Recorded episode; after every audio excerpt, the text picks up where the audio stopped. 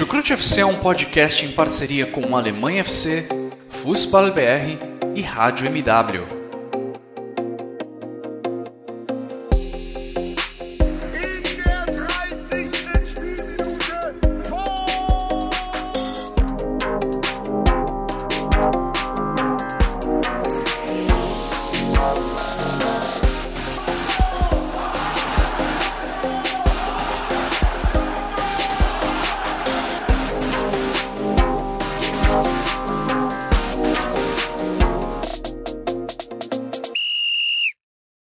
Moin! Alô, servos! E no meio de muita neve, quase que literalmente, estou aqui direto da Alemanha, direto de Duisburg, para mais um episódio do Chucrute FC.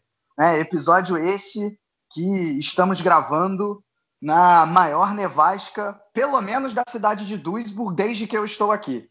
Né, eu me mudei para a Alemanha em 2014, para quem não sabe, e desde então esse é o, já me ajudem aí nas contas, acho que é o sétimo inverno.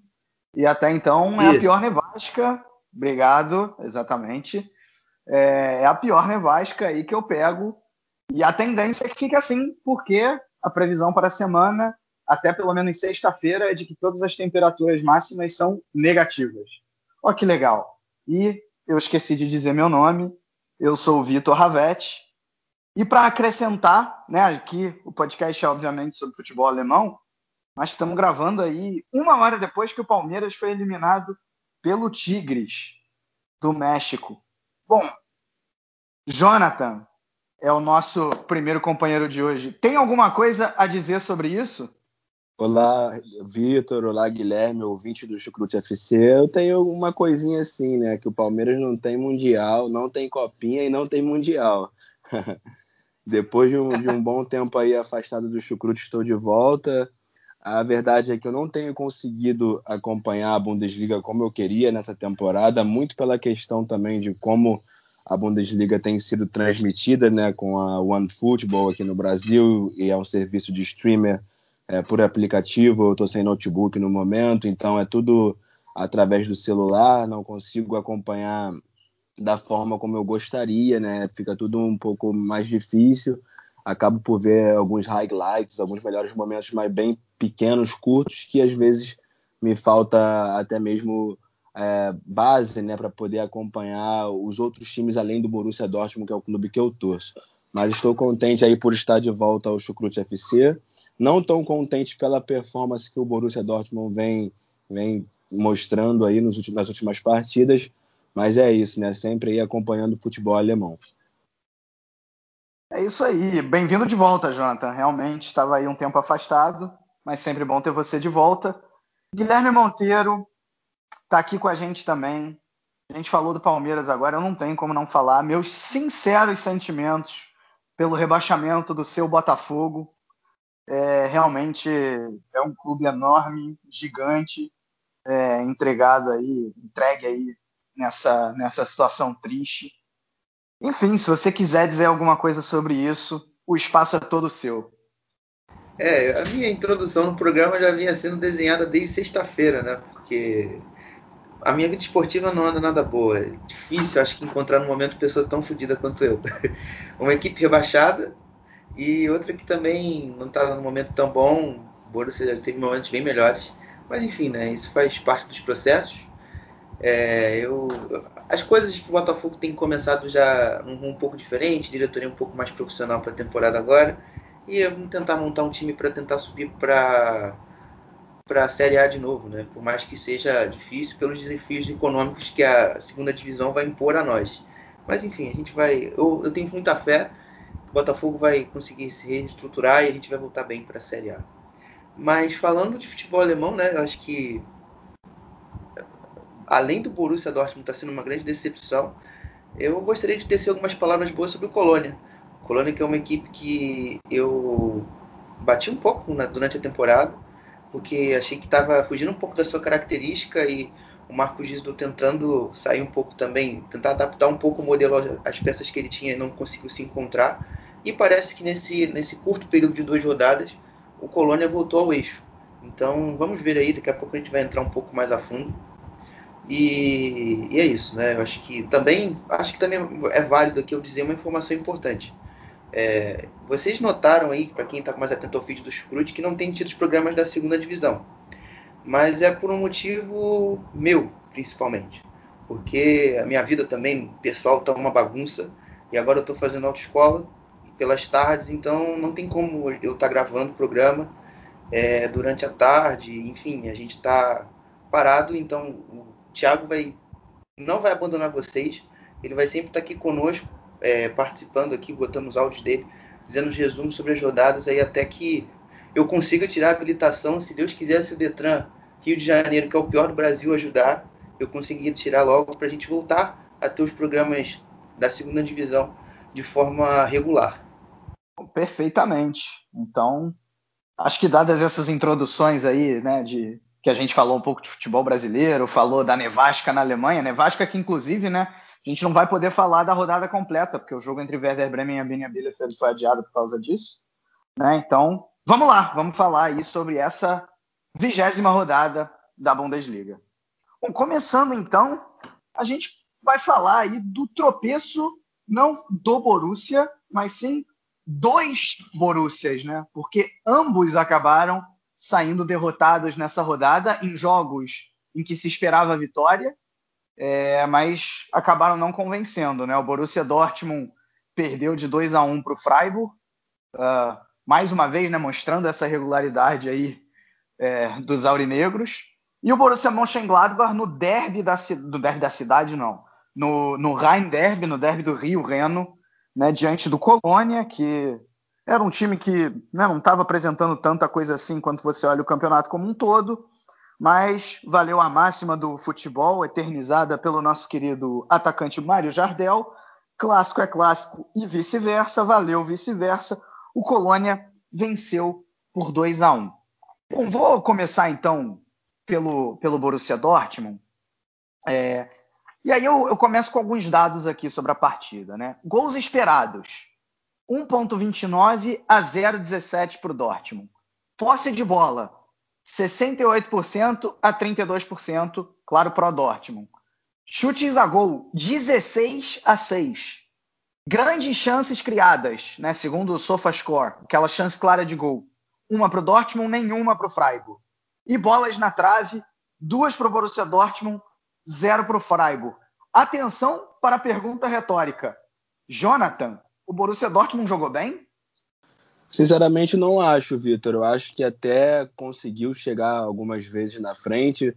Um, um, lance, por exemplo, que o Erling Haaland perde um gol que eu acho que ele foi muito mal, foi muito infeliz na forma como ele bateu na bola, que ele bateu na bola de uma forma fraca e na direção em que estava o goleiro Florian Müller.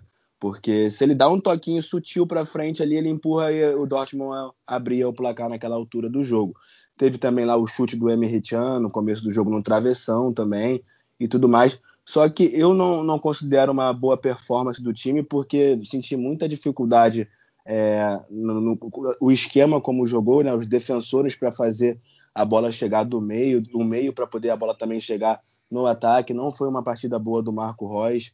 É, o Brandt também, que acabou saindo no segundo tempo para entrar, o Bellingham também não, não fez uma, uma boa partida no primeiro tempo.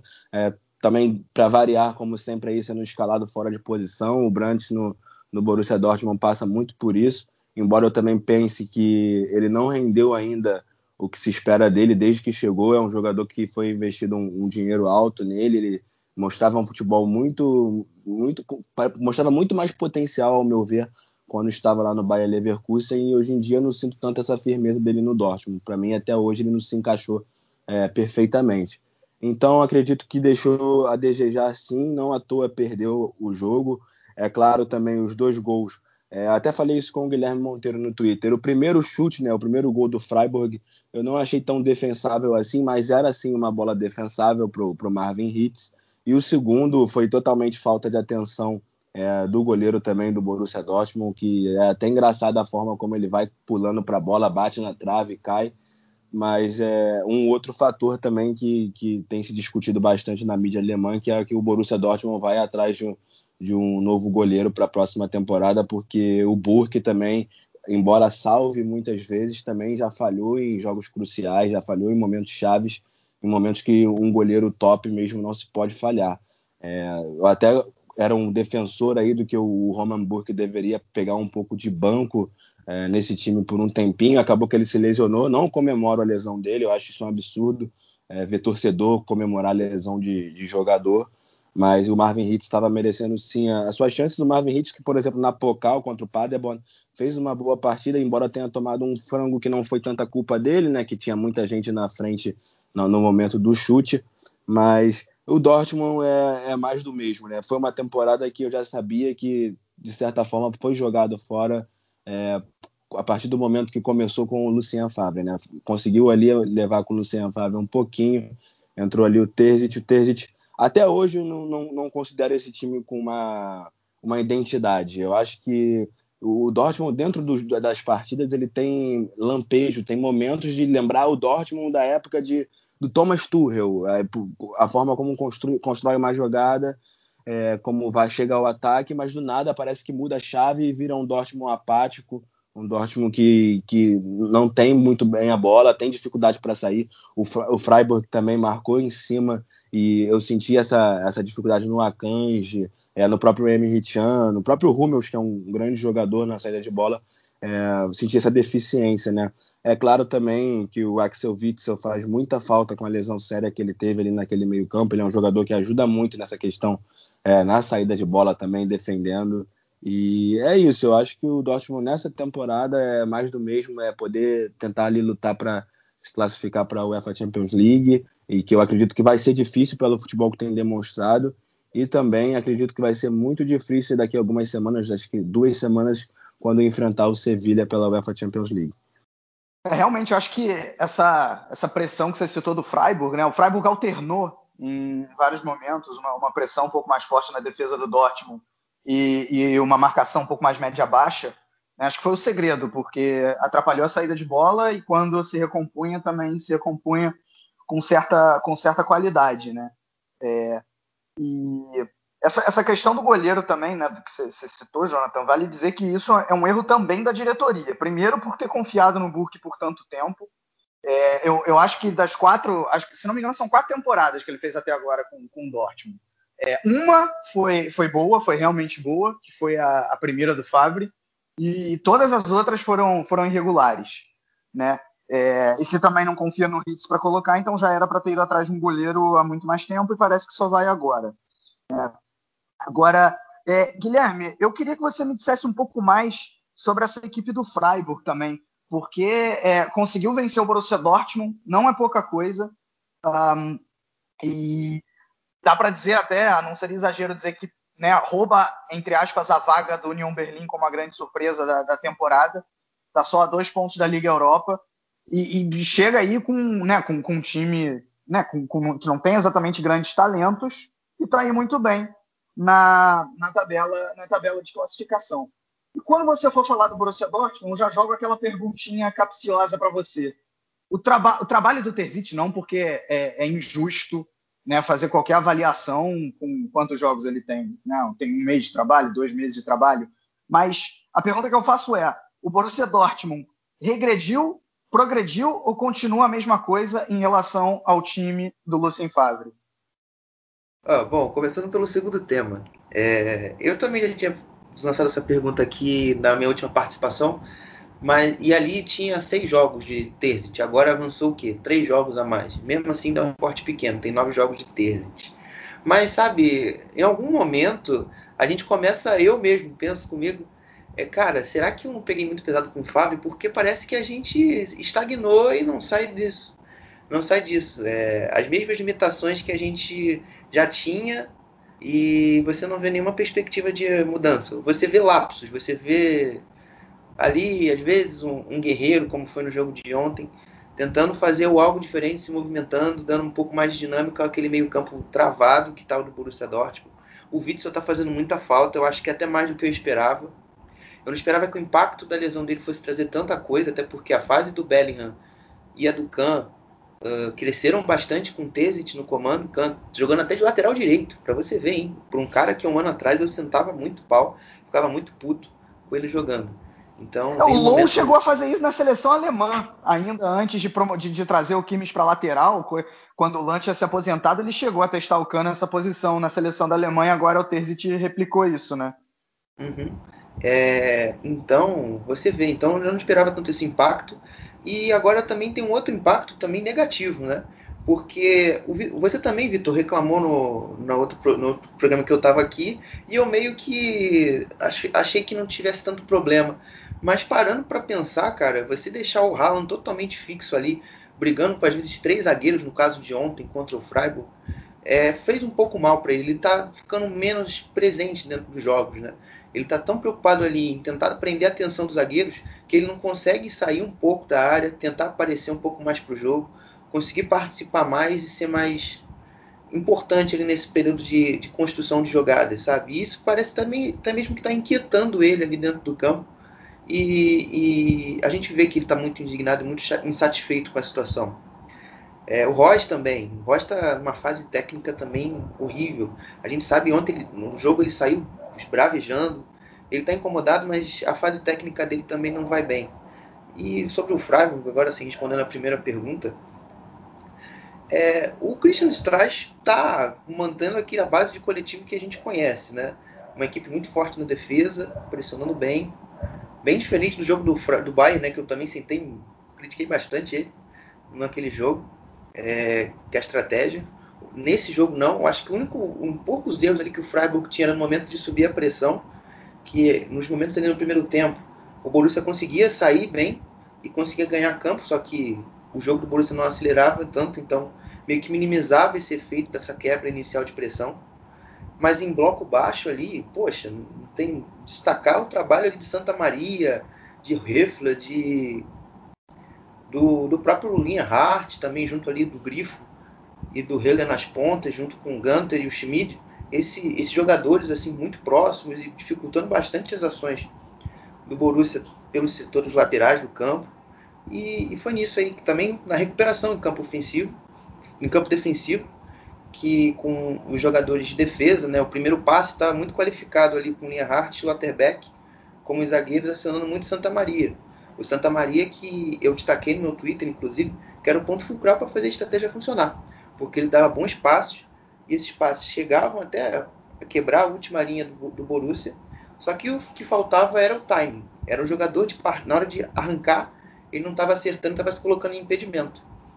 E, enfim, isso foi importante. Apesar de e apesar disso que tudo que eu estou destacando, está elogiando, o gol sai num erro individual do Borussia, que é o que tem sido, acho que isso não é culpa de treinador, mas individual que está pesando muito no trabalho até agora, porque o Borussia todo jogo tem um erro individual que custa um ponto ou pontos. No jogo do Leverkusen, por exemplo, o segundo gol sai de um erro do Akanji, no jogo de ontem foi o Reina.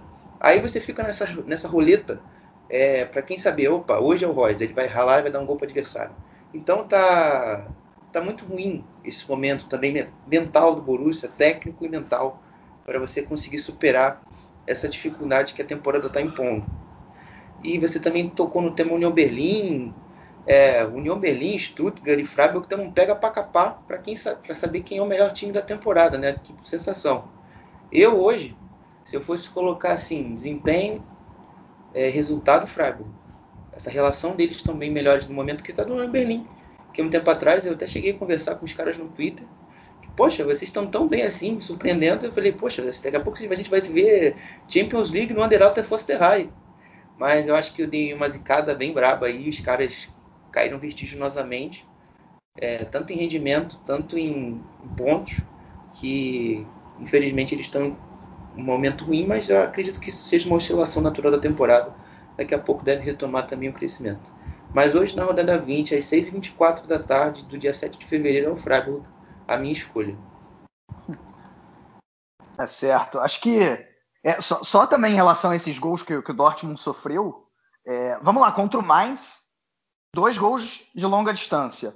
Contra o Freiburg, dois gols de longa distância. Tá faltando um pouco também dessa defesa fechar aí o, o espacinho do chute, né? É, não, é, não é pura coincidência. É, e um fato interessante sobre, sobre. Cara, sobre o Hummels, um fato interessante sobre o Hummels. Eu fiquei surpreso com a entrevista que ele deu pós-jogo. porque ele meio que diminuiu assim a, a atuação ruim do Dortmund. Ele, diferente do próprio Terzic, eu cheguei aqui a elogiar o Hummels de ser um dos poucos jogadores do Dortmund que se indigna com as derrotas, nessa ele falou, ah, não, o time fez um jogo ok e o resultado que não foi bom. Né? Então, é, fica aí né, fica aí essa questão do Hummels. Já o Terzic não, o Terzic falou, não, não jogamos bem. É que bom, melhor o técnico dizendo que, que o time não jogou bem do que, do que o contrário. Né? O técnico, se o técnico achar que as coisas estão indo bem, aí seria um problema maior. Né? E o Freiburg, um fato curioso, o Freiburg chegou ao jogo de número 700 na história da Bundesliga, né, desde que subiu pela primeira vez para a primeira divisão em 1993, e até agora tem a incrível marca de quatro técnicos uh, nesse período. Né? Ou seja, é, acho que diz muita coisa sobre Outro a diferença destaque, entre Vitor. Alemanha e Brasil. Manda. Outro destaque importante é que o Freiburg não vencia o Borussia Dortmund há, 10, há 11 anos. A última vitória foi em 2010, 3 a 1 na Floresta Negra. Não sei quem marcou os gols, mas eu sei que o Klopp era o treinador do Borussia e o Hummels estava no jogo e o Freiburg tinha vencido a última vez do Borussia Dortmund nesse jogo. 3 a 1 na Floresta Negra. Pois é, e agora vamos então é, não só para o outro Borussia, mas também para o adversário do Borussia Dortmund na, nas quartas de final da Pokal. Acabou de sair o sorteio é, e os dois Borussias vão se enfrentar.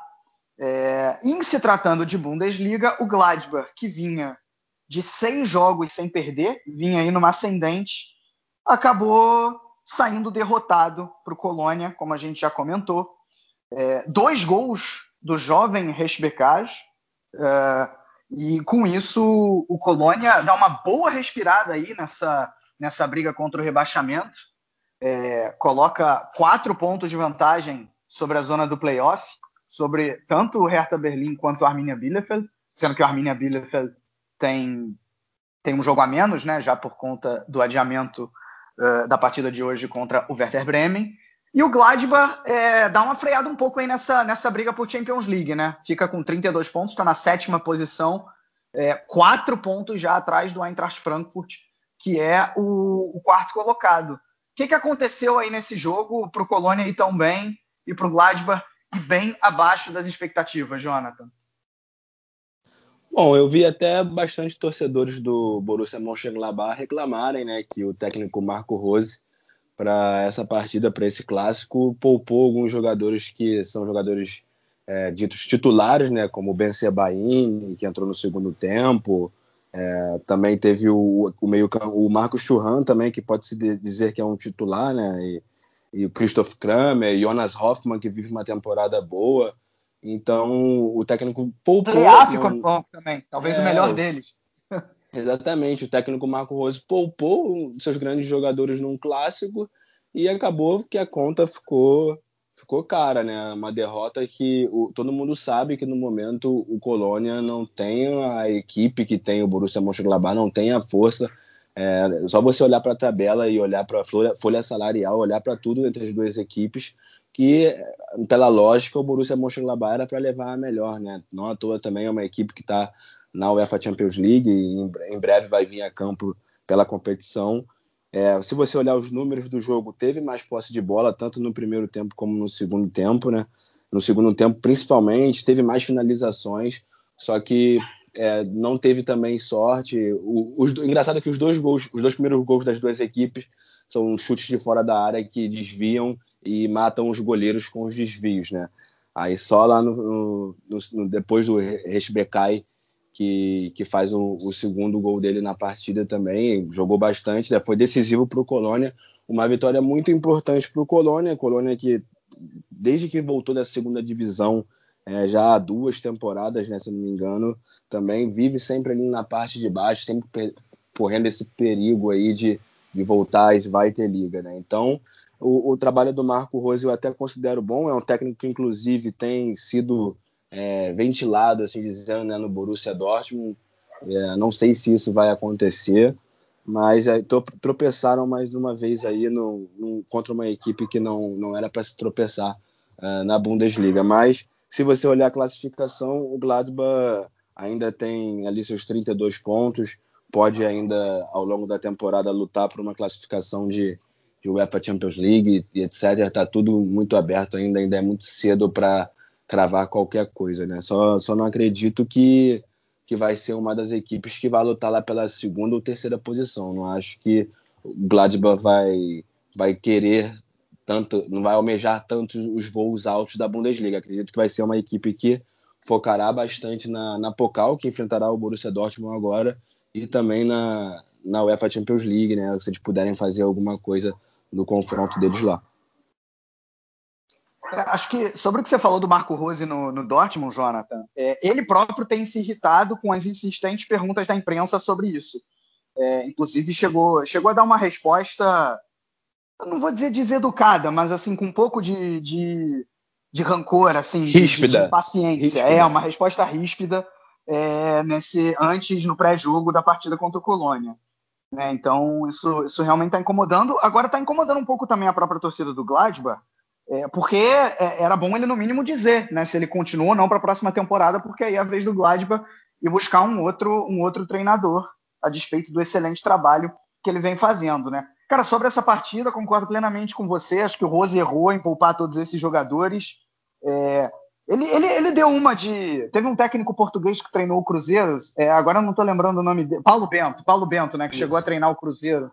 E antes de um jogo contra o um Atlético, ele disse que eram, que eram três pontos como outros quaisquer, né? Demonstrando um total desconhecimento do futebol brasileiro. A questão é que o Rose sabe muito bem o que é a rivalidade entre Gladbach e Colônia é, e deveria entender que não são três pontos como outros quaisquer. Então, não era, definitivamente não era jogo para poupar. E, e, aí acabou acontecendo, acabou acontecendo o que aconteceu, né? Um ataque extremamente inoperante. Aliás, é a segunda partida seguida que o ataque do Gladbach não consegue envolver a defesa adversária. Já tinha acontecido semana passada com o União Berlim. Dessa vez, com todos esses, eu não vou nem chamar de desfalques, né? Essas opções uh, do, do, do, Marco Rose. É, acabou que, enfim, Herman, é, é, embolou, uh, Hannes Wolf, né? Acabaram não, não fazendo uma boa partida, não combinaram bem, pareceram até, achei até de certa maneira desentrosados em alguns momentos, pararam na, na defesa do Colônia que estava se postando bem, é, e o Colônia que, né, que acabou fazendo uma, uma partida bem acima do esperado, né? O Colônia que, cara, desde que o Guizdou chegou, é engraçado, o Guizdou chegou lá no, no meio da temporada passada, substituindo o Arkin Bayer Loza, é, e ele, no, num primeiro momento, ele acertou o time por completo. O Colônia né, começou, sei lá, perder algum jogo em 5, 6. Aí o time caiu absurdamente. Aí voltou a subir depois. Aí caiu de novo. A gente, inclusive, é, ficava falando assim, comparando Colônia com o Schalke, porque tudo bem, o Schalke estava perto lá das 30, 30 jogos sem vencer e o Colônia ficou, acho que ficou mais de 15 é, nesse período. Aí voltou a vencer é, é um clube que, que, vive uma montanha russa, porque agora já está aí de novo, segunda vitória seguida, terceiro jogo sem perder, é, escapando, escapando não, né? Mas dando um fôlego legal para sair do, do rebaixamento, né? Então um time que em alguns momentos mostra mostra muitas valências positivas. E eu já pergunto, Guilherme, o que, que você viu de positivo nesse Colônia nessa partida que dá para é, para alentar de alguma maneira o torcedor dos bodes e claro diz também sobre essa má partida do Gladbach. Assim, é, eu, eu já tinha sido, uma coisa na minha introdução, eu já tinha sido muito crítico a uma tentativa de mudança de, de jogo do Colônia, principalmente contra aquelas equipes de nível semelhante a ele, né? Porque o Colônia é, joga contra Augsburg, tentando propor mais um jogo contra o União Berlim também. Inclusive, acho que é o ponto mais mais negativo foi esse jogo contra o União Berlim, que o Colônia não conseguiu criar nada, tentando propor. E quando conseguiu se voltar à sua característica, ele conseguiu ser competitivo. E se você for observar nos jogos assim contra o Werder Bremen, contra o Hertha, é, contra o Borussia Dortmund, quando a equipe não precisa ter a necessidade de propor, ela consegue ter um desempenho bom. O Guizdou nesse, nesse recente retrospecto, né, eu acho que eu poderia dizer, no jogo do Schalke, é, que eles vencem por 2 a 1 um, também tiram uma, uma, seca de vitórias, se não me engano, era 15 ou 17 jogos, alguma coisa assim, era de fato um período bem longo. Eles passam a jogar com três zagueiros, esses três zagueiros conseguem trazer o que o Colônia precisava, ter o equilíbrio, é, a defesa e o ataque. A defesa com um zagueiro jovem da base, o Sestic, Bornov e Tsirros. É o Tsirros aí que o zagueiro já tem três anos de Colônia. É, eles trazem essa segurança defensiva. É, o, o Meré também tem jogado bastante, inclusive jogou ontem. Trazem essa segurança defensiva e também potencializam a saída de bola. A, a, jogada do primeiro gol nasce num passe é, de um zagueiro. Ele consegue encontrar ali o Duda e colocar ele em boa circunstância. E esse segundo jogador que eu cito, Duda, é outro ponto que faz com que esse time do Colônia funcione. Ele jogando bastante em apoio, é, se apresentando para jogadas, é, tem sido importante ele para dar um passe final, para finalizar e fazer um gol, para dar uma assistência. Então, se ele tiver muito vivo no jogo, ele consegue fazer com que o Colônia tenha uma estrutura ofensiva mais forte. É, e também com esses reforços que chegaram agora durante o mês de janeiro, né? Voltou, chegou o Max Maier, chegou o Emmanuel Dennis, que inclusive no Twitter eu, eu citei que faltava um pouco da presença dele dentro do jogo. É um jogador que tem um, até cogitado no Borussia Dortmund um tempo atrás. É, é uma promessa. Era bom mesmo no Clube Bruges. Isso. Então. Ele era bom é mesmo um jogador, no Clube Bruges. Um jogador que tem um certo mercado, ter parado no Colônia até me surpreendeu. E vai ser importante, eu acho que nesse período sem o Anderson e de você uma oscilação muito grande ali na frente entre o Duda, entre o Wolf mesmo que jogou de atacante no jogo contra o Hoffenheim há duas rodadas atrás e você não tendo esse jogador assim, chamar de referência mesmo na frente, ele te dá. E, dentro dessa estrutura toda você está montando a defesa e aos poucos vai montando o ataque. E ontem, sem comentários das atuações do Reisbecai e do, e do Oscan, protegendo ali os zagueiros e a ala. Perfeitos, perfeitos, impecáveis. Não tem nem que pontuar. Ainda achei o Shikiri, Shikiri também. O Shikiri também bastante. é um puta meia também, verdade. É, jogou bem. E uma das coisas só que, assim, eu achei uma, uma grande falha, né, que resultou no segundo gol do Stefan Leiner, né, lateral direito do Borussia Mönchengladbach. Ah, Não pode dar um mole daquele ali, custou também a custou dois pontos, né? Tava, tava no empate no momento. E outro, só para fechar, outro, outros pontos também importantes no jogo foram as alas, né? O Erizibui sempre um desafogo pelo lado oposto. A jogada saía muito ali pelo lado esquerdo, é, com Duda, como já citei, e ela sempre tentava desafogar no lado direito. Quando esse lançamento não, não saiu, o Colônia ficava meio preso, meio ferrado. Então ele ali também foi importante, tanto para defender, tanto para atacar. Outra boa atuação desse lateral que eu já elogio há algum tempo. E com ele bem, o Colônia posteriormente vai bem também. E, e vai nisso. Também o Colônia tem bons jovens, né? O Ian Thielman, que entrou depois do intervalo. É um Colônia que vai apostando na base e vai conseguindo gerar aos poucos frutos. São talentos, são jovens ainda, estão oscilando muito. O Jacobs é a prova viva disso, jogou ontem também. É, mas eu aposto nessa base do Colônia ir para um futuro. Se bem trabalhada e se, e se todo mundo dá o um tempo para todo mundo evoluir, conseguir bater ali um processo de maturação ideal, eu acho que para a próxima temporada você já pode já sonhar ver um Colônia não brigando apenas pelo rebaixamento, mas já conseguindo é, sonhar com coisas mais estáveis na temporada. Porque até porque, né, Thielman, é, o Cecit não, mas o Thielman, o Jacobs, o Catebar já estão na sua segunda Bundesliga. Querendo ou não, já é um pouco mais de rodagem, um pouco mais de experiência. E você tem o Voluder da zaga, você tem o Cestit também chegando com um ano de Bundesliga. Você vai virando esse, esse potencial, você está atendendo o seu elenco, qualificando com jogadores experientes. O Colônia tende a crescer. Só mais um fato importante fora de campo em relação a essa partida. É, antes da, do jogo, né, a torcida do Colônia fez ali uma pequena aglomeração quando a equipe entrou no ônibus e o Drexler, né, que hoje está mais na reserva, foi flagrado xingando os, os, torcedores.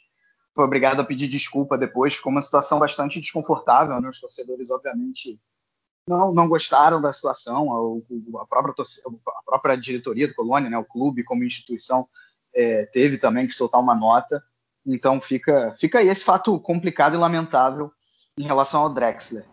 Bom, a gente falou aí. Uma pergunta, Vitor. O Colônia, essa foi a primeira vitória do Colônia num derby depois de muito tempo, né, cara? depois que... de três anos. Bem lembrado, depois de três anos. Então o Colônia é... já vinha num jejum bem grande mesmo. Exatamente, exatamente, né? Para um derby é bastante tempo. Bom, falamos então aí de duas equipes que decepcionaram nessa, nessa rodada, né? Os dois Borussias. Vamos falar agora de duas equipes que cumpriram com a sua obrigação, que fizeram no mínimo o que se esperava delas, é, ao menos em termos de resultado. É, eu estou falando do líder Bayern de Munique, que agora abriu sete pontos, de malas prontas para o Catar, né, pegando ali o avião logo após a partida, ou não, por conta do atraso aí que já viralizou nas redes sociais, né? O clube, por causa de três minutos, não foi autorizado a decolar do aeroporto de Berlim, foi obrigado a pernoitar no tal aeroporto e acabou atrasando o seu voo em nove horas. Mas, como eu falei, né, algumas horas antes, o time venceu o Hertha Berlim é, em mais uma partida, abre aspas, meia boca, é, mas conquistou aí os três pontos, gol do Coman, gol de sorte, é, Neuer, mais uma vez, é, talvez né, seja exagero de, não seja exagero dizer que ele garantiu esses três pontos. É, e o vice-líder, o Leipzig, também né, foi enfrentar o Lanterna, é, mesmo fora de casa, era amplo favorito, não decepcionou, fez 3 a 0. Né, o Schalke não ofereceu qualquer resistência.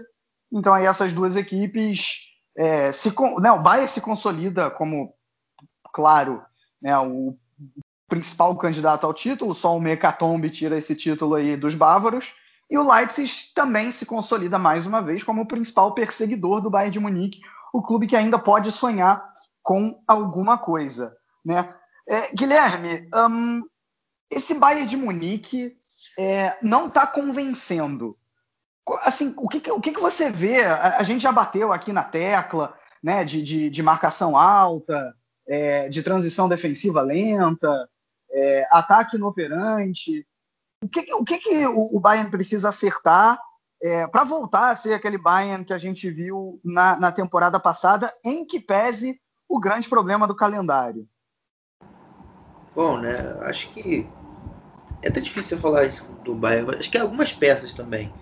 É, jogadores como Boateng, Pavar, tem oscilado bastante, né? E você já disse o calendário, né? até tirando um pouco desse fator. São jogadores que o próprio Alaba também, em certo, em certo ponto também na temporada, é, oscilando, jogadores que já não estão rendendo como a gente esperava, prejudicando também um pouco do sistema. É, eu vou ficar com uma análise um pouco restrita, por causa que eu vi apenas o segundo tempo, que eu estava na autoescola. maldita autoescola, maldito Detran. Mas enfim, é, do que deu para mim acompanhar esse jogo, é, o a problema totalmente da, da equipe em conseguir controlar a profundidade, né? Do lançamento vir, não passar entre os zagueiros e chegar na cara a cara com o Neuer. Novamente. E aí, muita bola do Guendouzi atravessando, passando. E esse problema da velocidade dos jogadores do Bayern para acompanhar. É, ali você sabe que tem essa metade, né? Idade e físico, calendário.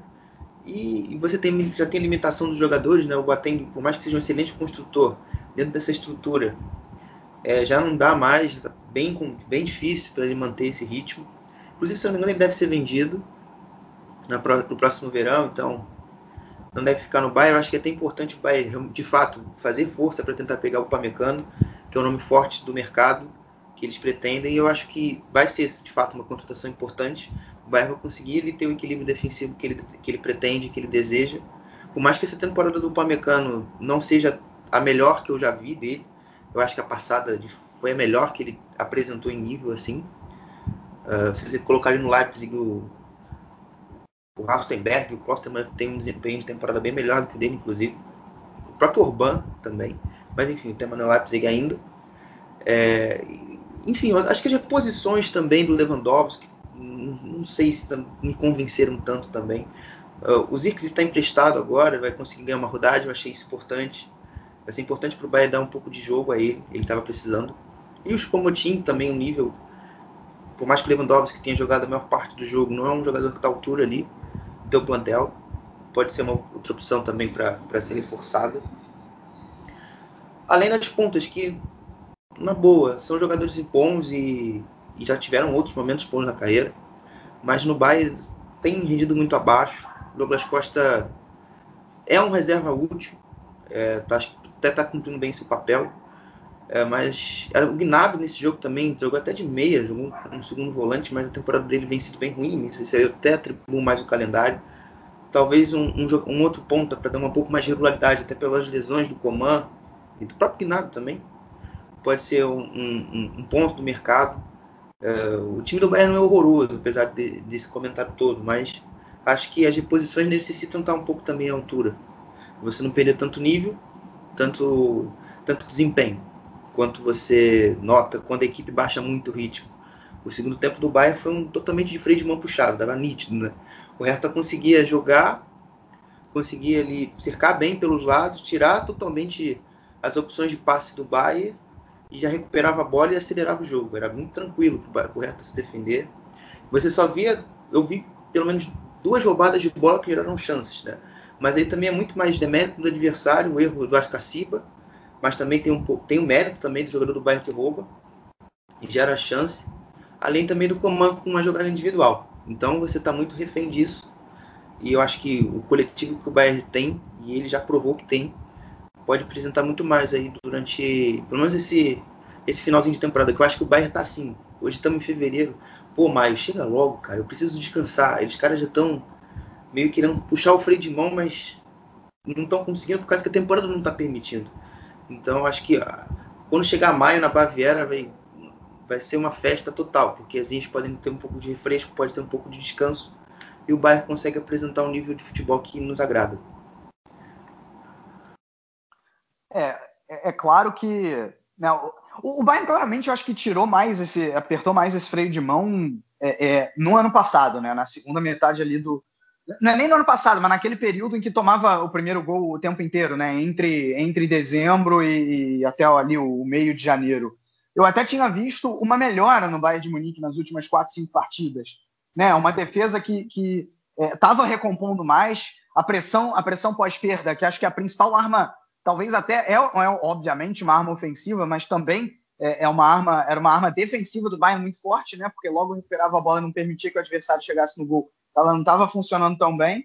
É, e, e, ela tinha melhorado nas últimas quatro partidas, tanto é que, que em três delas uh, o time não tinha sofrido gol.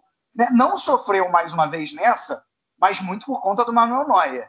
É, o Manuel Neuer, que assim, foi, dá para dizer que ele foi o nome da partida. Foram no mínimo ali três chances que, que, ele, que ele segurou, e né? também, né? E também o Matheus Cunha lá, porque aquela cavadinha dele ali, filhão, não era pra ter feito aquilo, não. Que deu uma cavadinha no fim lá, você viu que saiu Ele pegou mal na bola, né, mano? Pegou, pegou mal na bola. Pegou mal na bola. Ele pegou mal um na bola. Displi... Na meu ponto de vista, foi um pouco displicente. Tudo bem que se ele faz é um golaço, todo mundo bate palma e fala golaço, mas era para ter finalizado de uma forma um pouco mais séria, né? Talvez tivesse empatado ali o jogo pro, pro Hertha. Não, e, e, essa foi só uma das chances, né? Assim, no, no... vale até dizer que né, o, o, o, Guilherme falou que ele só viu o segundo tempo. Você acabou vendo a pior parte do jogo, o Guilherme. O, o jogo ele foi bom, assim, em termos de chances criadas, nos primeiros 20 minutos. Né? Metade de todos os gols esperados da partida aconteceram nos primeiros 20 minutos. É, porque você teve ali um, um, Bayern de Munique que até. Aliás, o Bayern de Munique ele, ele entrou numa formação diferente, né? Entrou num 4-1-4-1, só com Kimmich de volante um, acho até que, que muito do, do, do, Hertha ter conseguido chegar na, na área do Bayern de Munique, claro, teve essa questão da, mais uma vez da transição defensiva da marcação alta, mas a, a, o Kimmich marcando sozinho foi, foi um problema, né? Ele é um jogador genial, mas ele não é, ele não é, ele é, ele é muito bom, mas ele não é dois, né? É, e aí quem estava acompanhando ele mais como um volante era o Gnabry, que não tem, né, não tem, por exemplo, a mesma qualidade que o, que o Goretzka que está contaminado com Covid. Então, é, essa foi uma questão também, mas como eu falei, mais nos primeiros 20 minutos. E aí o Hertha chegava. É, o, o Piatek teve três chances e, e desperdiçou as três. Uh, e, e, aí o chute do Coman, né, que desviou, acabou sendo suficiente ali para deslocar o Jarstein. Um, e, e, o Bayern de Munique conseguiu, conseguiu, vencer, conseguiu vencer a partida. É, Jonathan, um, como é, como é que você está vendo esse Bayern de Munique? Assim, acho que não tem como dizer que não vai ser campeão, mas está realmente bem pior que a última temporada, né? Sim, sim, Vitor. É, é até um fato que eu disse lá no começo dessa temporada, né, que o Bayern ia sofrer muito pelo fato do calendário. Tipo, tiveram, sei lá, um, menos de um mês de férias, não foi? Quando terminou a, a Champions League contra o PSG. E logo emendou uma temporada na outra. Eu sabia que os jogadores iam sofrer com lesões. É, se você parar para ver, o Bayern ali, o meio-campo mesmo que, que perdeu-se o Thiago, né, que foi pro, pro Liverpool à época, e hoje em dia está no Liverpool. Mas nesse jogo, por exemplo, o Correntan Tolisso estava lesionado, né? O, o Goretzka com a situação da Covid. É, o Javi Martinez também, se não me engano, também está lesionado. Então, faltou também aqueles jogadores ali de, de, meio, né? Por isso que jogou nessa formação, só com o Kimmich ali também. O Gnabry, em certo momento do jogo, virou esse segundo volante aí, como vocês falaram. É, é, sim, não, não tem como dizer que eles não vão ser campeão. Para mim, o Bayern já está com pontos suficientes à frente para só manter e, e, conquistar o título. É, mas não é aquele Bayern que a gente viu na temporada passada, não é nenhum, não é nenhum tipo, assim, para ser o atual campeão é, é, europeu e se calhar daqui a pouco vai ser o, o campeão mundial, mas não é a equipe sensação que está jogando um futebol lindo, que está encantando todo mundo, porque o Bayern, sinceramente, não é isso no momento. O Bayern tem sido é, eficiente na questão de tem sido resultadista, né? Tem conseguido resultados mas não tenho sentido um futebol atraente, um futebol como eu vi naquela aquela, aquela fase de Lisboa, né? principalmente na fase de Lisboa, é, que para mim o Bayern cresceu bastante ali, não à toa conseguiu conquistar a UEFA Champions League. Mas é isso, acho que o Hans Flick vai depois do Mundial é, talvez conseguir organizar um pouco mais essa casa aí, até mesmo porque já foram eliminados da Pokal, vão, vão focar mais é, diretamente na questão da, da, Champions League, né? Porque, como eu disse, na Bundesliga já estão com uma gordurinha ali que eu acredito que é o suficiente para o Bayern se manter até o fim. A gente sabe que quando eles começam a acelerar é muito difícil alguém freá-los. E é isso, Vitor. O jeito que eu vejo, como eu falei para vocês também lá no início, ultimamente não tenho conseguido acompanhar a Bundesliga da forma como eu gostaria, mas o pouco que eu tenho visto aí do Bayern de Munique é essa a minha análise. Perfeito. Assim, só não tem como deixar de falar. Fala, fala, Guilherme. Assim, só para trazer um ponto do Hertha, olha, acho que o adversário também faz com que a gente tenha uma expectativa um pouco positiva demais, mas enfim, ó, eu gostei do que ouvi do Hertha também. Eu acho que foi importante a gente ver. Eu, eu gostei muito do Luquebac, é um jogador que, inclusive, é, eu aposto muito em que o Paulo Dardai vai conseguir potencializar durante essa volta dele ao, ao comando do, da equipe do VSC. E ele já demonstrou que tá querendo, tá, tá, tá com confiança, tende a crescer bastante. O Piatek também voltou ao plantel titular. É, eu acho que o Hertha, finalmente, depois de algum certo ostracismo, eles vão, eles vão fazer jus àquele investimento do Lars Windhorst.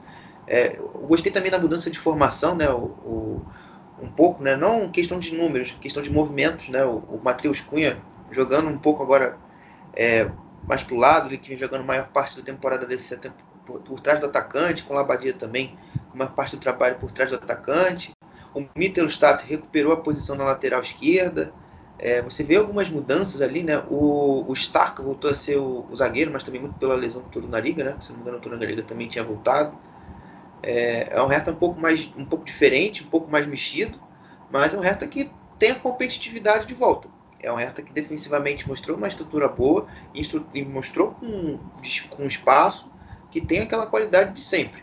Você dar campo aberto ao Hertha é um problema, porque você tem Matheus Cunha, você tem o Quebac, você teve o Radonit que estreou no jogo e foi uma fumaça incrível, foi uma estreia muito positiva do Radonit. É, além de você também contar com, com o próprio Piatek, né, que recuperando um pouco mais de espaço acho que esse Hertha do Pau Dardai aí pode dar bom. E aos poucos a gente vai vendo aí que, o que tem mais de coisa boa para destacar deles aí. Uma coisa que eu percebi do, do Paul Dardai, né, que ele voltou e ele logo colocou o Chuvolo no banco. O Chuvolo que foi contratado do Freiburg, né, o goleiro. Tem isso também. Foi um dos, um dos grandes goleiros da, da Bundesliga passada e o Paul Dardai, que já conhece o Yasten há bastante tempo, da, da, época que ele foi treinador antigamente, né? antes dessa passagem de agora, já colocou o goleiro que era o titular daquela época de, novamente para ser titular. Né? Então foi uma coisa que eu também percebi, que o Chibolov ficou no banco, não foi questão de lesão, não foi nada, foi decisão do treinador. É, e nos dois jogos que ele colocou o Yastin já desde a, desde a partida passada, o goleiro atingiu as expectativas, né? foi, foi muito bem. Bom, é, então uhum. vamos falar agora do, do Leipzig, né? Uh, o Leipzig que, cara, basicamente, claro, fez um bom jogo, mas se aproveitou da fraqueza do Schalke. Né? Fez 3 a 0 com tranquilidade. Uh, ironicamente, eu digo ironicamente, porque o Leipzig criou muitas e muitas chances, é, mas os dois dos três gols acabaram saindo na bola parada.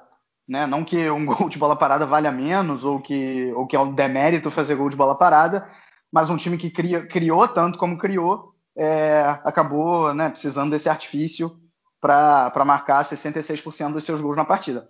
Agora, então, não, mas uma boa vitória do Leipzig, né? Fez o que se espera, venceu com tranquilidade o Schalke.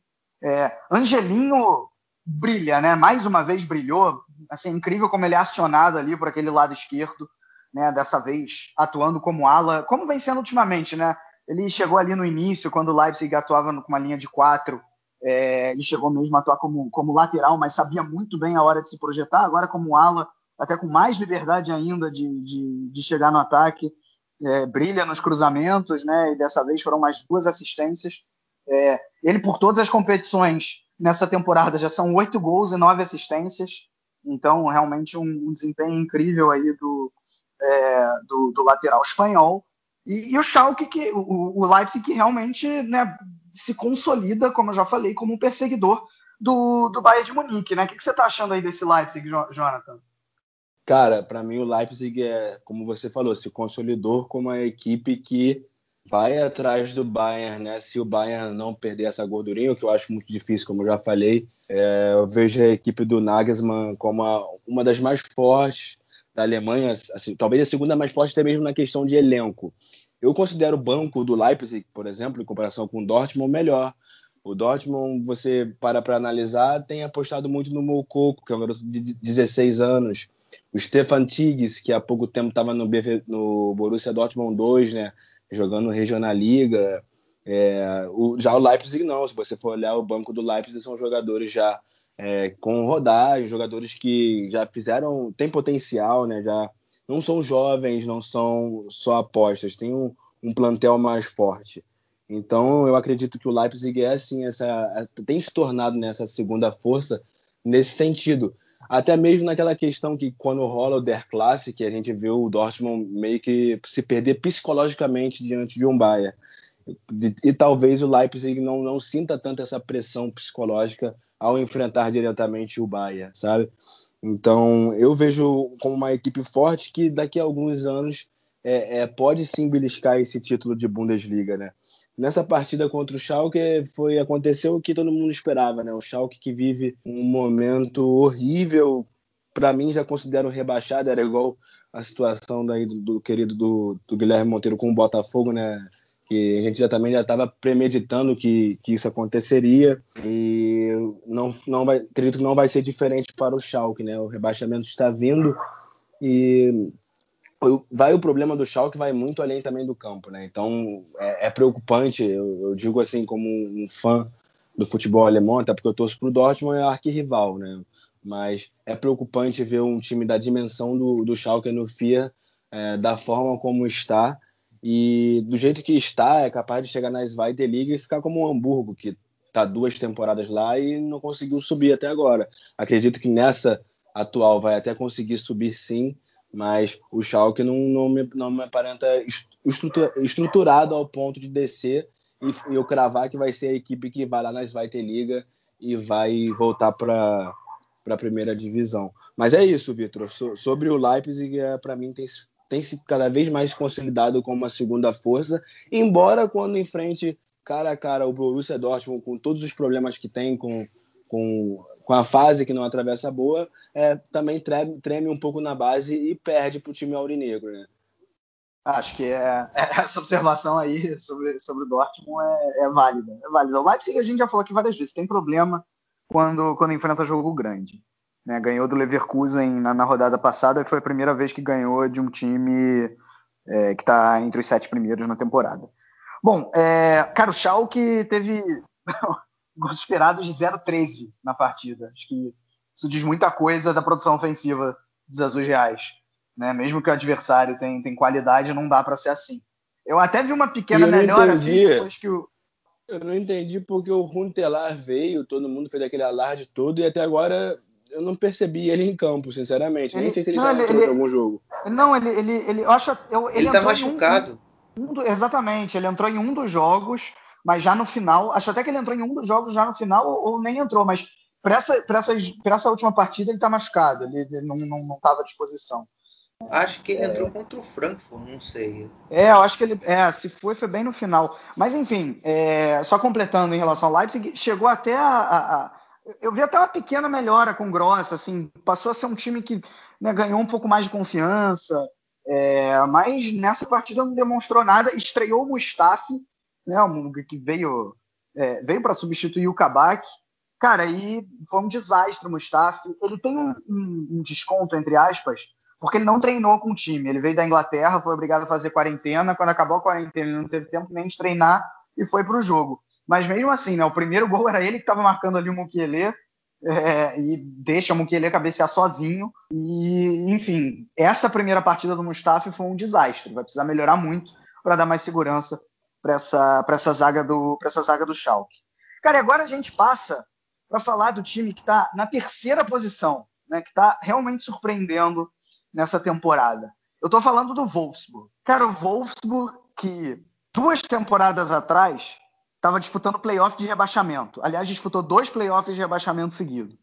Na temporada passada deu um salto enorme e foi para a Liga Europa e agora está aí na terceira posição, né, com o Oliver Gleisner, que no início teve uma certa dificuldade para achar o modelo do time, principalmente né, o, o poderio ofensivo da equipe. Ele chegou perto de ser demitido após reclamar publicamente do clube não ter trazido os reforços para o setor ofensivo na janela de verão e achou o time, achou o time. Wolfsburg chegou ao quinto jogo seguido sem tomar gol, né? O que é, é realmente incrível. Né? Tem a segunda melhor defesa da Bundesliga e, e ainda tem ali na frente um, um Weghorst numa fase, numa fase sensacional né, numa fase absurda. E nesse fim de semana foi a Augsburg, venceu por 2 a 0. Mais uma vez, o Weghorst marcou. Outro jogador que vem se destacando, Baku, fez o outro gol da equipe aí do, do Wolfsburg. E tá aí realmente, né, contra tudo. Não vou dizer contra tudo e contra todos, porque é, é um time que, que tem, né, não é, não é o poderio ofensivo do Bayern de Munique, do Borussia Dortmund, não, é, não chega nem ser o do, do Bayern Leverkusen ou do Schalke, mas é um time que, que tem né, uma folha salarial é, comparado aos outros times da Bundesliga relativamente alta, então não vou dizer que é contra tudo e contra todos, é, mas um time que não se esperava que ia chegar nessa terceira posição no início da temporada. É, Guilherme, qual que é o segredo desse Wolfsburg para tomar tão poucos gols e mesmo sem ter um sistema ofensivo tão refinado, né, um time que troca muitos passes no ataque, envolve defesas adversárias, é, como que ele consegue chegar aos gols e vencer as partidas? Assim, é, tem uma frase, acho que nos esportes americanos, que é ataques ganham jogos e defesas ganham campeonatos, né? O Wolfsburg é parte do seu jogo dessa premissa, né? Curiosamente, o que o Glasner xingou tanto, ficou tão revoltado com os reforços que não tem para o ataque, a defesa fez com que ele, com esses reforços nesse, nesse verão, fizeram com que ele ganhasse peças, ganhasse variabilidade e ganhasse eficiência e desempenho, consequentemente. O Lacroix, que eu inclusive eu elogiei na, no meu guia da Bundesliga pessoal, é, que é ser um grande jogador e está se mostrando, foi, para mim, um dos melhores zagueiros da temporada. O Riddlebaco, que chegou ali no finalzinho da janela, Vindo do mais, é um cara que é um coringa, um cara que joga de volante, joga de lateral direito, joga de ponta direita, como tem jogado. É, e eu acho que desses dois jogadores aí você também você tem a sua espinha dorsal, desses dois reforços aí para defesa. É, eu destaco eles inicialmente. E claro, é o sistema, né? O, o Glasner sempre variou muito desde que ele chegou. Ele começou em 4-4-2, depois passou para um 3-4-3, 4-3-3, até que se firmou nesse 4-2-3-1 e faz com que essa equipe tenha sido competitiva. Não na técnica, mas na muita disposição, no desejo dos jogadores, na intensidade que esses jogadores empregam. O Steffen e o Baco são jogadores extremamente aplicados na marcação. O Steffen é um jogador que tecnicamente talvez não seja um dos mais dotados da liga, mas é um cara que é, é muito é muito pressionador nato, um cara que não desiste dos lances. A mesma coisa o Arnold o Gerhardt, eu acho que esse cara, depois que passou a ser o jogador por trás é, do atacante, ele cresceu muito, ele sempre que foi um, um, jogador que já até jogou de zagueiro também, mas a maioria da carreira fez como médio, né, como primeiro segundo médio, um segundo volante. É, jogando por trás, ele se recriou de novo, tem sido muito ativo dentro dos jogos, né, tem conseguido se conectar esse, participar muito com o Paulo Otávio, principalmente com o Steffen, ali pelo lado esquerdo, tem sido importante. E sem, sem falar, claro, né, a qualidade que você tem para sair para o jogo com o Arnold e com o Schlager.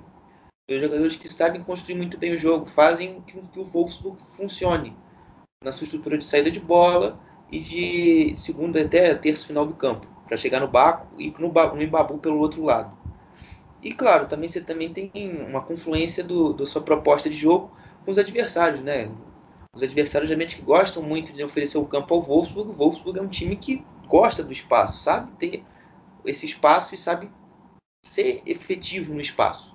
Então, ele tem também se aproveitado da característica do, da maioria das equipes que ele tem enfrentado na liga e fazendo o seu jogo fluir.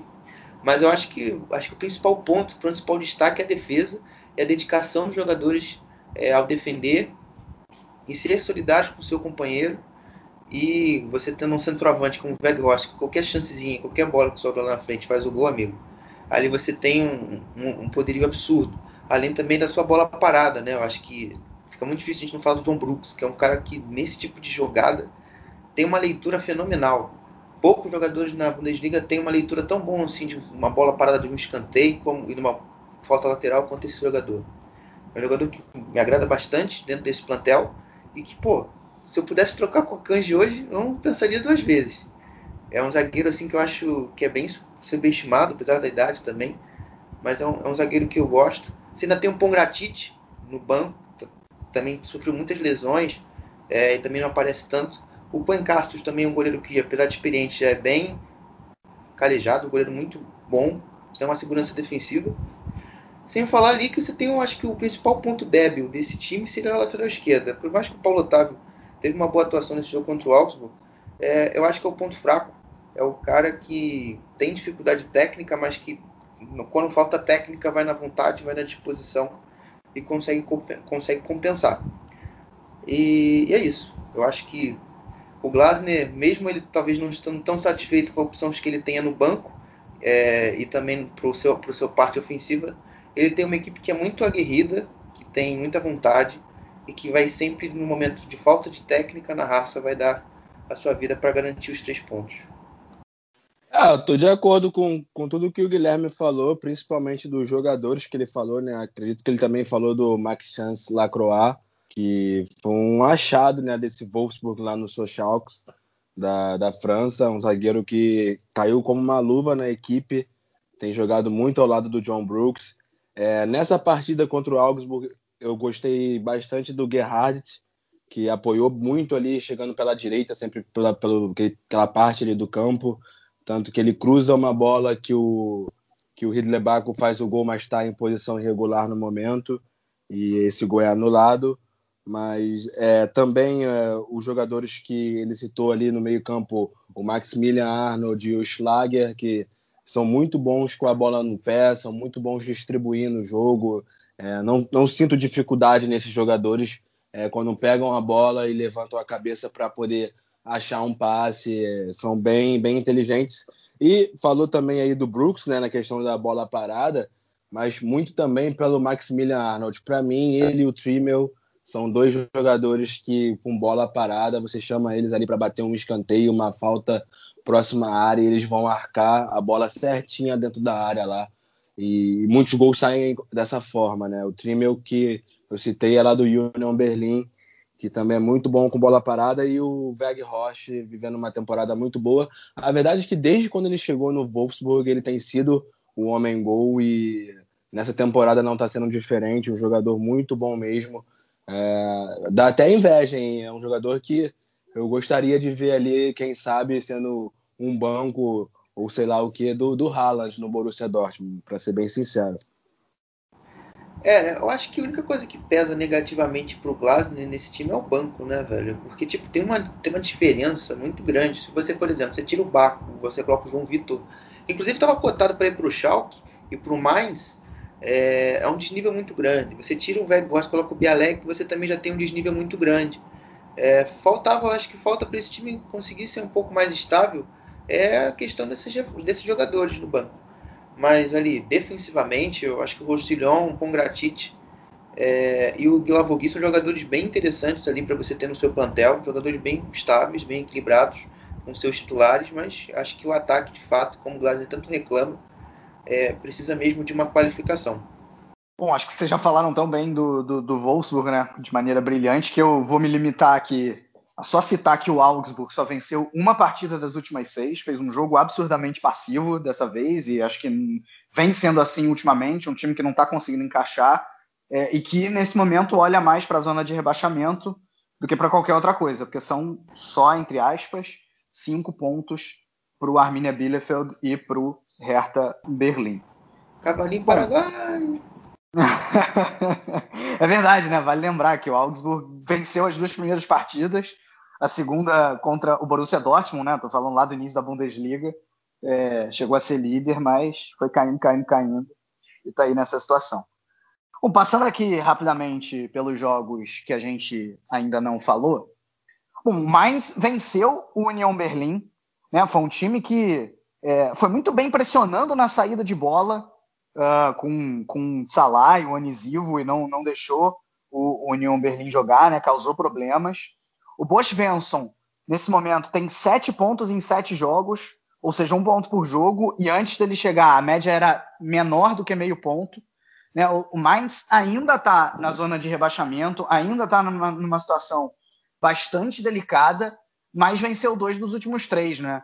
Então isso é alguma coisa. Tipo, são quatro pontos é, para a zona do playoff. Ou seja, principalmente da maneira que o time vem jogando, dá para sonhar e vale dizer né, que os dois melhores jogadores, ou melhor, os dois jogadores em que, que muita gente depositava confiança no Mainz, que eram o Quaison e o Mateta, não jogaram nessa partida, sendo que o Mateta nem está mais no Mainz.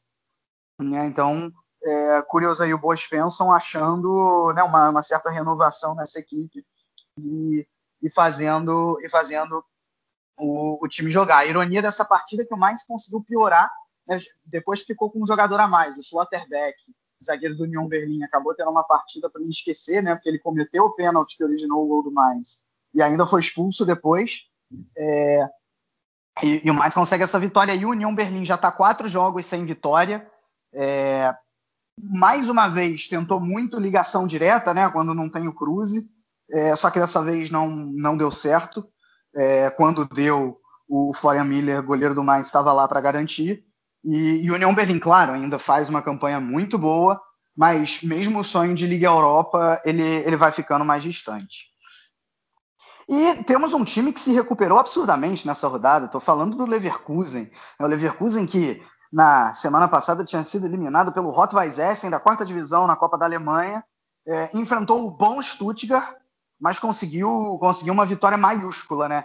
Fez 5 a 2 é, em gols esperados, foram 4,6 gols esperados na partida. Para quem não está acostumado com essa estatística de gols esperados, assim, isso é muito. Para você chegar a quatro, mais de 4 gols esperados numa partida, você precisa criar muitas chances claras e criar muitas chances. Né? E foi, foi o que o Leverkusen fez.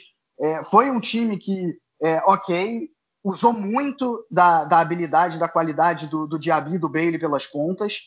Um, mas se na, nas últimas partidas era um time que dependia unicamente dos dois e os dois não estavam conseguindo dar sequência a muitas jogadas, é, o time tinha uma posse de bola absurdamente estéril.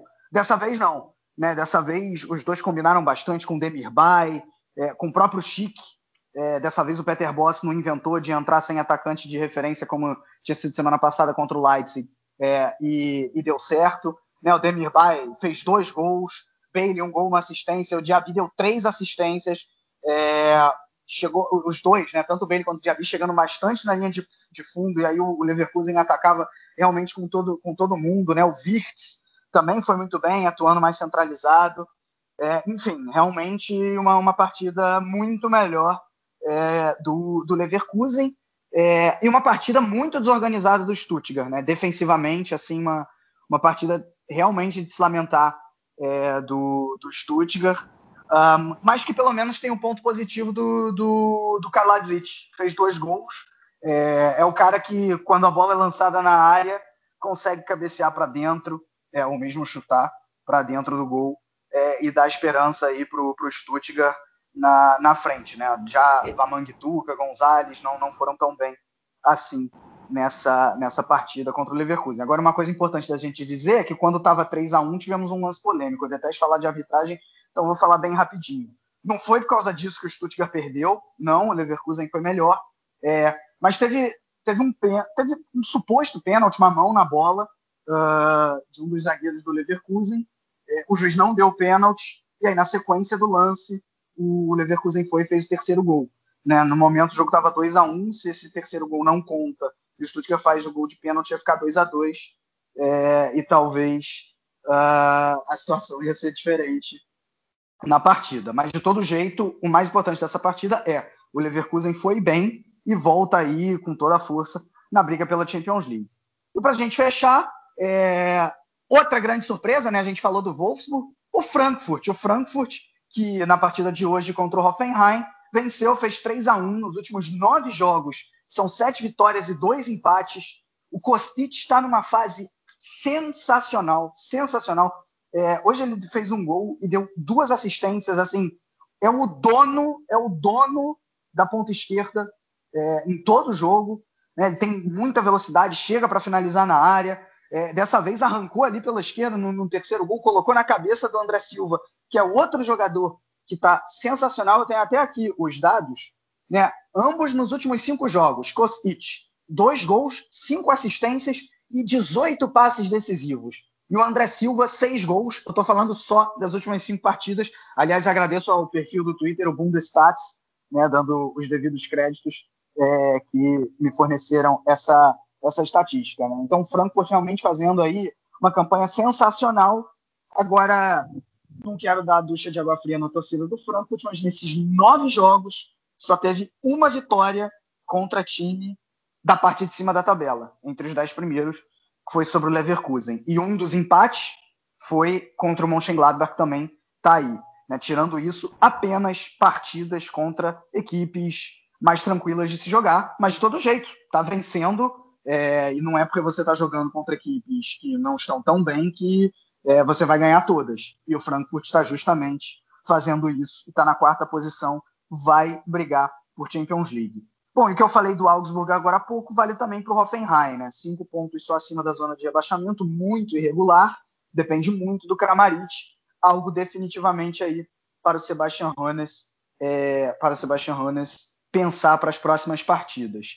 E sempre yes. lembrando, né, já falamos nisso, Arminia Bielefeld e Werder Bremen, é, partida que seria disputada hoje, não pode ser disputada por conta das fortes nevascas. Ah, domingo uh, às 11h20 da noite no horário da Alemanha. Ainda a partida não foi remarcada. Né? Vamos aguardar aí para ver quando que vai ser essa partida. É, Jonathan, Guilherme, algum comentário aí? Tem um comentário eu sobre tenho. essas partidas?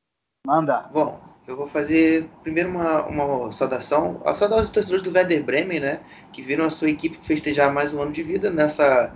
Acho que foi quarta ou quinta-feira Dia 4 de fevereiro foi aniversário do Werder Bremen, os caras completaram, se não me engano, foi 122 anos de fundação. Aí a torcida do Werder Bremen aí fica a minha saudação. É, e sobre algum jogo da rodada, eu vou ficar com o jogo do Hoffenheim do Eintracht Frankfurt e destacar também, por mais que o Hoffenheim tenha uma fase horrível, o Marco John, é um, um ala aí que, do time do Hoffenheim, que ganhou espaço nesse período final do, do ano passado, no lugar do Cessenhão, e tem feito uma temporada bem interessante até. Ele tem jogado bem, tem se destacado. Nesse jogo não foi diferente. Fazendo bastante movimentos em diagonal, ali, fazendo aquilo que a gente chama de facão. Tentando fazer o algo diferente nesse meio-campo aí que foi bem abaixo, né? Muito dependente, como o Vitor fala, do Kramaric. O Rude também teve até uma participação bem razoável. Mas o Baumgartner e o Sama Seseku, em uma tarde muito ruim. O Chris Richards também, para sair jogando, muito mal. Jogador que veio da base do Bayern, que até eu tinha esperança que ia poder render bem no Hoffenheim, né? Mas por enquanto não teve uma boa atuação. E no Frankfurt também destacar, se você falou do Kostic, eu vou ficar com o Tuta, o zagueiro brasileiro que tem ganhado cada vez mais espaço aí depois que o Abraham se aposentou. Uma partida muito segura ali pelo lado, exatamente ali do Marco John, que junto com o Durme hoje o Camada tentaram fechar bem o lado direito. Tuta bem seguro saindo jogando e também defendendo bem a área nas poucas chances né, que o Belfodil trouxe também junto com o Kramaric ali na frente jogador brasileiro aí que pouca gente sabia, né? Tirando os setores do São Paulo. é, vem, se, se mostrando um talento importante. E que com essa zaga comandada pelo Hinteregger, que por mais que não tivesse feito gols, apareceu também muito bem ofensivamente. E com o Indica, que fez um gol, é, fazem bem essa fortaleza defensiva no Eintracht Frankfurt.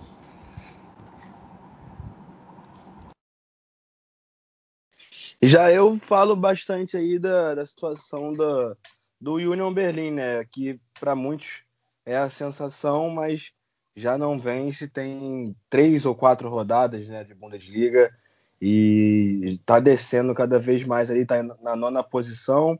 O Stuttgart que se encontra na décima tem 25 pontos e o Union Berlin tem 29 na nona, né? É, alguns pontos à frente, mas eu não achava que o Union Berlin ia cair tão rápido assim pelas performances que a equipe vinha tendo. É, perdeu aí para o Mainz, né, que está mal demais e consegue pontos importantes lá na parte de baixo com um gol de pênalti do Nhakate. Mas assim, o Union Berlin me decepcionou com essa derrota para o Mainz aí. Também tinha perdido para o Augsburg recentemente. E vai acabar que vai ser aquela equipe que fez uma graça lá em cima, pelo que tudo indica, né? E vai acabar ali no meio da na tabela, ali naquela parte do nada acontece. Eu começo a ficar preocupado também com a Arminia Bielefeld, é porque o mais, é fato, como você disse aí, como o Vitor também trouxe, mas está crescendo muito em pontos, né? E é uma coisa que a gente não estava notando. O Arminia já vem de duas derrotas seguidas, ainda bem que o jogo hoje foi adiado é, poderia até piorar um pouco essa situação do Arminia aí, que por mais que tenha melhorado também, a frequência de pontos do Arminia nas próximas rodadas é muito negativa, porque você pega o Werder Bremen, eu acho que é um jogo pontuável, mas você pega a Bayern de Munique, você pega a Borussia Dortmund, você pega a Leipzig, você pega a Leverkusen. Então, você está aí numa espiral de pontos zero muito grande. É, e você ter o jogo pontuável hoje sendo adiado no momento que você é melhor que o seu adversário, na minha visão, melhor que o Bremen em desempenho, é uma coisa preocupante aí para o Arminia na sequência.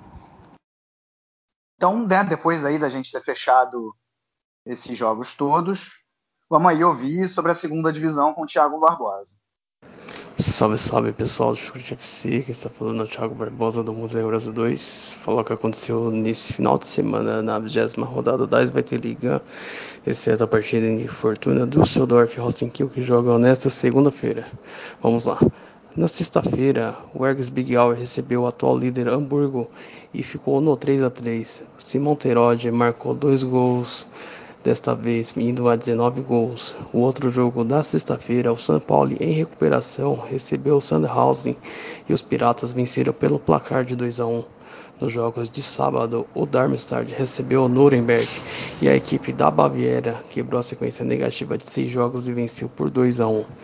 No outro jogo que aconteceu no sábado, o Eintracht Braunschweig recebeu o Hannover 96, sendo realizado o Niedersachsen Derby e os Rottens venceram por 2 a 1 de virada. O outro jogo do sábado, o vice-líder Bochum foi até Osnabrück pegar o time da casa e os camundongos venceram por 2 a 1, se mantendo na vice-liderança. Nos jogos de domingo, o Greuther Furt, terceiro colocado, recebeu o Lanterna Augsburg Kickers e venceu de virada por 4 a 1. Branimir Rigota marcou dois gols no jogo. E o outro jogo do domingo, o Karlsruher recebeu o Johannesburg e ficou no empate sem gols. A partida entre Paderborn e Heidenheim foi adiada por questões meteorológicas e a DFL vai agendar uma nova data para a partida e a classificação ficou assim: o Hamburgo na liderança com 41 pontos, seguido do vice-líder Borro com 39 e o terceiro colocado Grotefurt com 38. O Racing que é o quarto colocado com 36, mas pode voltar à terceira colocação se vencer sua partida diante do Fortuna Düsseldorf fora de casa. Já na zona de rebaixamento, o Sandhausen é o 16 com 18 pontos, a primeira equipe da zona de playoffs. Os rebaixados seriam hoje o Eintracht Braunschweig em 17 com 17 pontos e o Lanterna 18 Augsburg Kickers com 12 pontos. Esse foi o melhor que aconteceu nessa 20 rodada da Svete Liga. Um grande abraço a todos e até a próxima. Bom, obrigado então, Thiago. E hoje, hoje não, né? No fim de semana tivemos a volta da Frauen Bundesliga, que já começou com três jogos adiados, né? Frankfurt, Duisburg, Bremen, Freiburg, Essen e Sand pelo mesmo motivo né, de Armínia e, e Bremen, né, por causa da neve. Mas os três jogos envolvendo os três primeiros colocados aconteceram e foram exatamente como o esperado. Né? O Wolfsburg venceu o Turbine Potsdam, o Hoffenheim goleou o Bayer Leverkusen 6 a 0 e o líder Bayern de Munique venceu o Meppen 7 a 1. Eu conheço esse resultado, 7 a 1. Bom, o Bayern de Munique tem 39 pontos, o Wolfsburg tem 34 e o Hoffenheim tem 28. Seriam os três aí que iriam para a UEFA Champions League feminina. Né? E como esse episódio já está bem longo, acho que o mais longo da história do Chucrute, Jonathan, sem mais delongas, quem são seus três jogadores destaques e o gol da rodada? Bom, eu fico com Volkswagen Ross, Maximilian Arnold e Rechebekai, dos jogadores do Wolfsburg e um do Colônia. E também o gol do Volkswagen Ross, o primeiro gol do Wolfsburg, uma cavadinha. Eu que critiquei o Matheus Cunha, né, por perder ali um gol frente a frente com o Noia porque tentou dar uma cavadinha que ele pegou mal na bola, mas fico com o gol do Volkswagen Ross. Também achei a rodada fraca no sentido do gol bonito, hein? Teve o gol do Florian Wirtz também, que ele cabeceou no momento certo, no ângulo do goleiro do Stuttgart, mas o gol mais bonito para mim foi esse do Volkswagen Ross mesmo. Guilherme? Bom, o meu gol da rodada, eu vou também ficar no grupo das cabeçadas, o gol do André Silva, o 3 a 1 lá do, do Frankfurt, vai ser ele, meu gol da rodada. Os meus destaques, é, eu vou ficar com o, o Kostic, acho que vai ser bem difícil também não pôr. Uh, vou ficar com o Respecai, vou seguir o Jonathan nessa. E também vou ficar com o Jean do Freiburg. Eu acho que ele teve uma boa atuação também, além do gol é, marcado. Bom, eu escolhi um gol diferente do de vocês. Eu fiquei com o gol do Bebu, do Hoffenheim, gol solitário do Hoffenheim na derrota do Frankfurt. É, deu ali um drible, chamou para dançar, finalizou muito bem. Né? Foi realmente, como o Jonathan falou, uma rodada pobre de gols bonitos. E meus destaques, Kostic e Resbekai. E eu acabei ficando com o Diaby também, pela exibição pelo Bayer Leverkusen. Gente, só antes da gente fechar, uma palavra, nada mais do que uma palavra. Jonathan, quem ganha hoje? Kansas City Chiefs ou Tampa Bay Buccaneers? Isso. Kansas, Kansas. Eu não faço Perfeito. a mínima ideia, eu não, não entendo sobre nada disso. e você, Guilherme Monteiro? Pô, eu sigo com o Jonathan aí, man. Eu não sei não, nada de NFL, eu não entendo nada de esporte americano. Se me perguntasse quem vai ganhar a corrida da Fórmula 1 no dia 27 de março, eu saberia, Lewis Hamilton. Isso aí você é pode entrar. Não. Isso aí você pode entrar naquele podcast lá, Aline e se estiver, do Matos que ele falar de tudo sobre isso, né? Pois é, bom, só pra deixar claro, meu palpite é Tampa Bay Buccaneers, mas vamos ver no que que dá. Bom, é, fechamos então. Um grande abraço a todos e valeu!